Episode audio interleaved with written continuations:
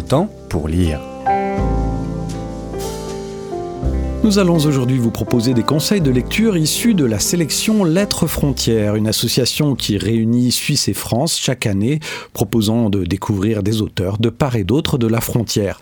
Et pour cela, nous sommes en compagnie aujourd'hui de Corinne Chaurier et de Marie Châtaignon. Mesdames, bonjour. Bonjour. Bonjour. Bienvenue au micro de Radio Sénose aujourd'hui. Alors, Corinne Chaurier, est-ce que vous pourriez nous rappeler ce qu'est Lettres Frontières Quel est le principe de ce prix que l'association remet chaque année? On est aujourd'hui ici parce que le 21 novembre, les lauréats du prix Lettres Frontières ont été désignés par le jury. Donc le 21 novembre de l'année dernière, 2021. On rappelle simplement que le prix littéraire transfrontalier récompense chaque année un auteur suisse francophone et un auteur français de la région Rhône-Alpes-Auvergne dans le registre de la fiction, de la poésie ou du théâtre. Et donc aujourd'hui, on voulait parler des lauréats qui, de chaque côté de la frontière, sont arrivés en tête du classement effectué. En pratique, ça se déroule surtout en Savoie, Haute-Savoie et dans les cantons voisins francophones de la Suisse voisine, Genève, Vaud, Valais, Fribourg. Et la présélection retient 10 ouvrages de chaque côté de la frontière, choisis par les jurys respectifs. Donc il y a un jury suisse et un jury français. Et vous, Corinne Chaurier, vous êtes présidente du jury français. Jury français, et je suis venue avec Marie Châtaignon, qui était encore euh, dans le jury français euh, jusqu'à l'année dernière, et donc qui a participé à cette sélection dont on parle aujourd'hui. Ensuite, les jurys français et suisses s'échangent les sélections respectives. Ils échangent et ils votent une sélection totale de 10 livres français et suisses et à leur vote s'ajoute aussi le vote des lecteurs et des bibliothèques. Alors, quels sont les lauréats pour 2021 déjà, Corinne Chaurier Alors, en 2021, c'est Samuel Aubin du côté France qui a gagné le prix avec Istanbul à jamais. Et du côté suisse, c'est Laurent Koutaïsov avec Atlas. Aujourd'hui, donc, on souhaitait présenter un certain nombre de livres de la sélection. Comment est-ce que vous avez fait votre choix? Dites-moi. Moi, j'ai choisi des ouvrages qui travaillaient sur un thème particulier, c'est celui de la nature. Alors, on en voit beaucoup dans la production euh, actuelle, en partie à cause des problématiques de réchauffement climatique, et puis en partie peut-être aussi parce que dans une région qui offre de grands espaces euh, naturels et qui donc sont souvent le prétexte à écrire et à décrire sur cette nature. Et le premier ouvrage, c'est celui d'Alexis Génie. Voilà, hmm. et Alexis Génie, euh, c'est sûrement pas un auteur qu'on pourrait cantonner à la région. On se rappelle qu'il a gagné le prix Goncourt cours en 2011 avec L'art français de la guerre, j'en ai déjà parlé.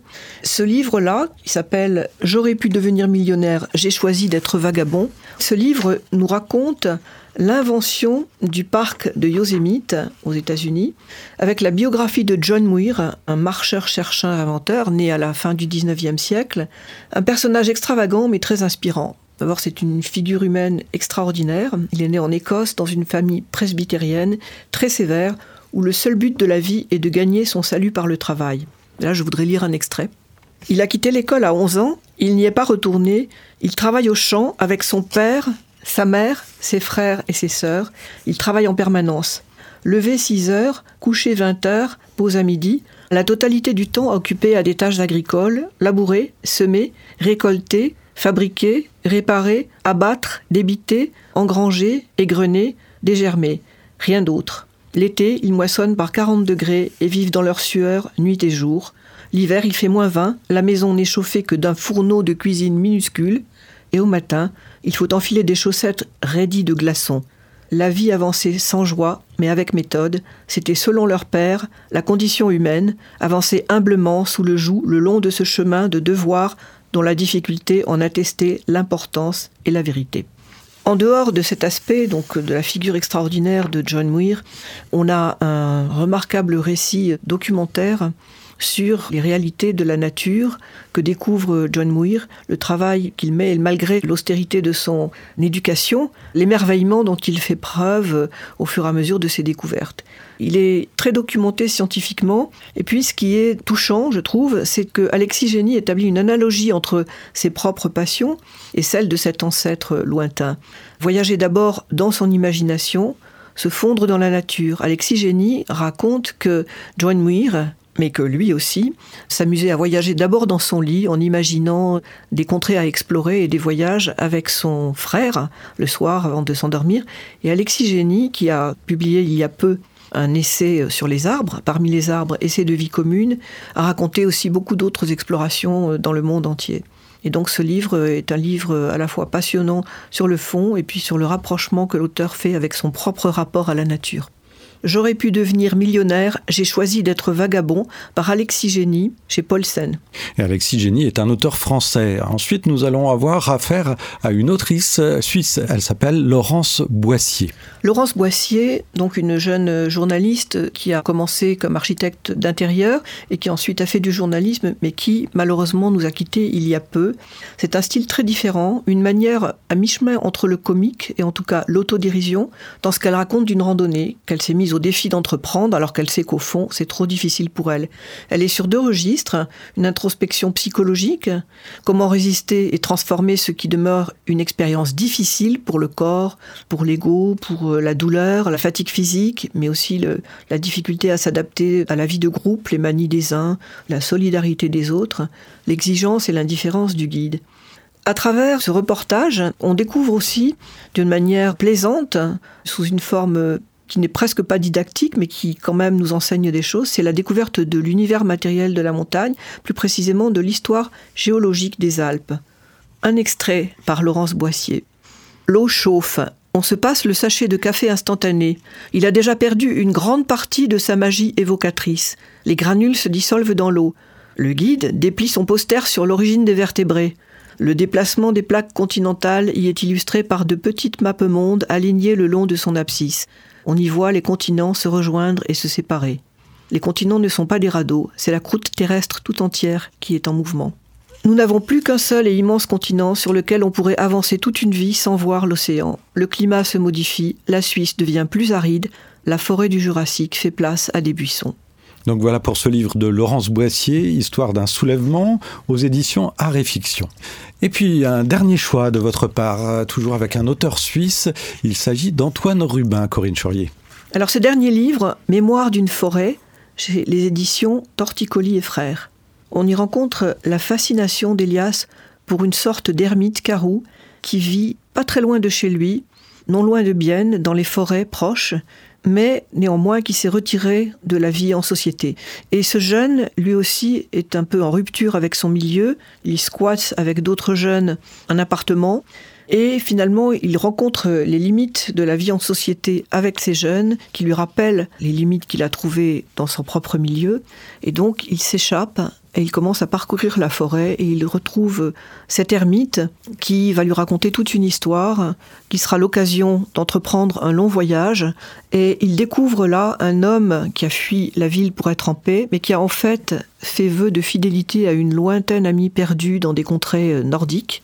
Il lui a créé un hôtel en pleine forêt et le jeune découvre l'importance des rites, que ce soit dans son univers de squatter ou en pleine nature. Donc cet ouvrage, c'est celui d'Antoine Rubin, Mémoire d'une forêt chez Torticolis et Frères.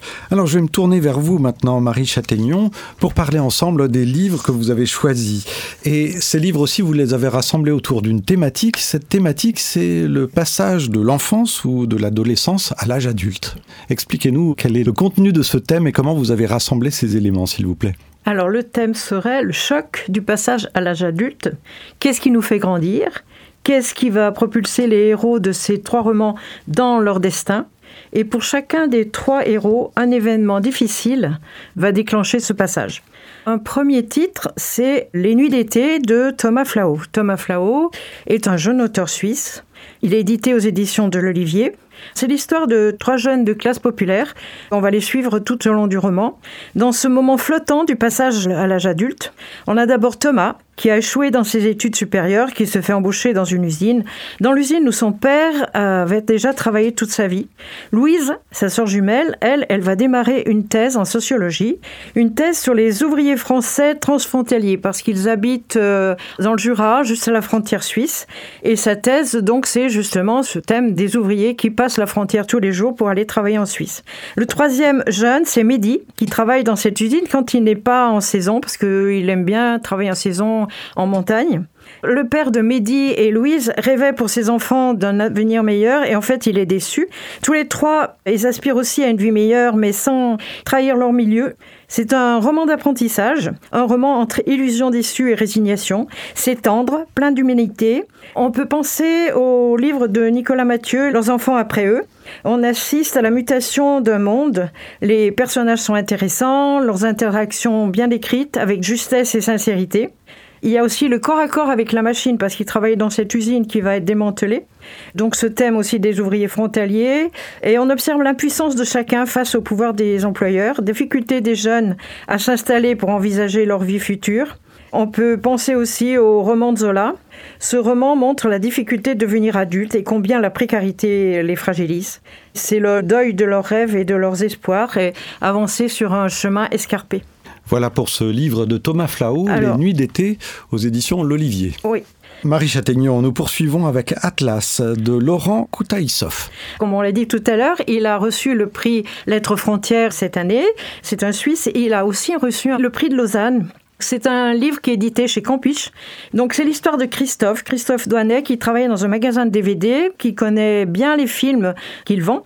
Il connaît les films, mais il ne les a jamais vus. Il a seulement lu les critiques.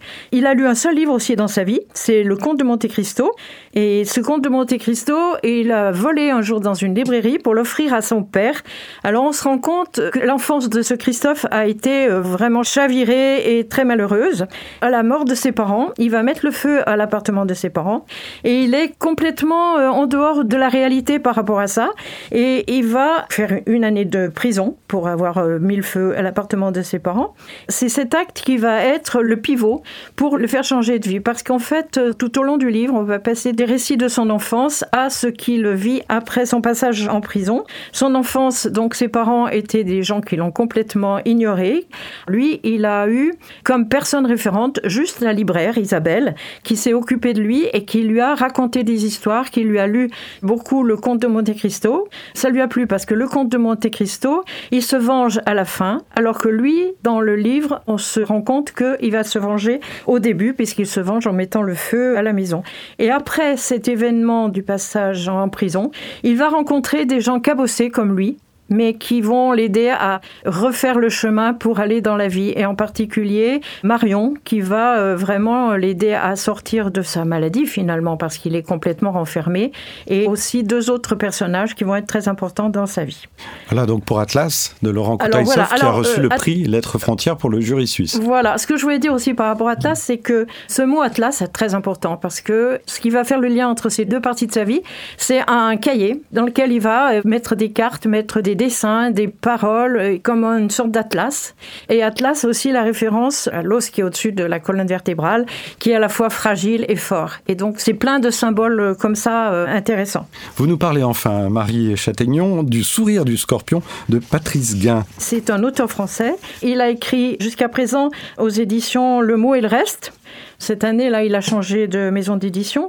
Dans Le sourire du scorpion, on a Tom qui est le narrateur et qui va être confronté à plusieurs expériences douloureuses qui vont l'extirper sans ménagement de l'enfance. Tout d'abord, l'expérience de la mort de son père dans des circonstances dramatiques, puis d'autres événements qui vont le fragiliser et l'obliger à s'accrocher à la vie. Je ne vais pas trop raconter cette histoire parce que c'est un polar.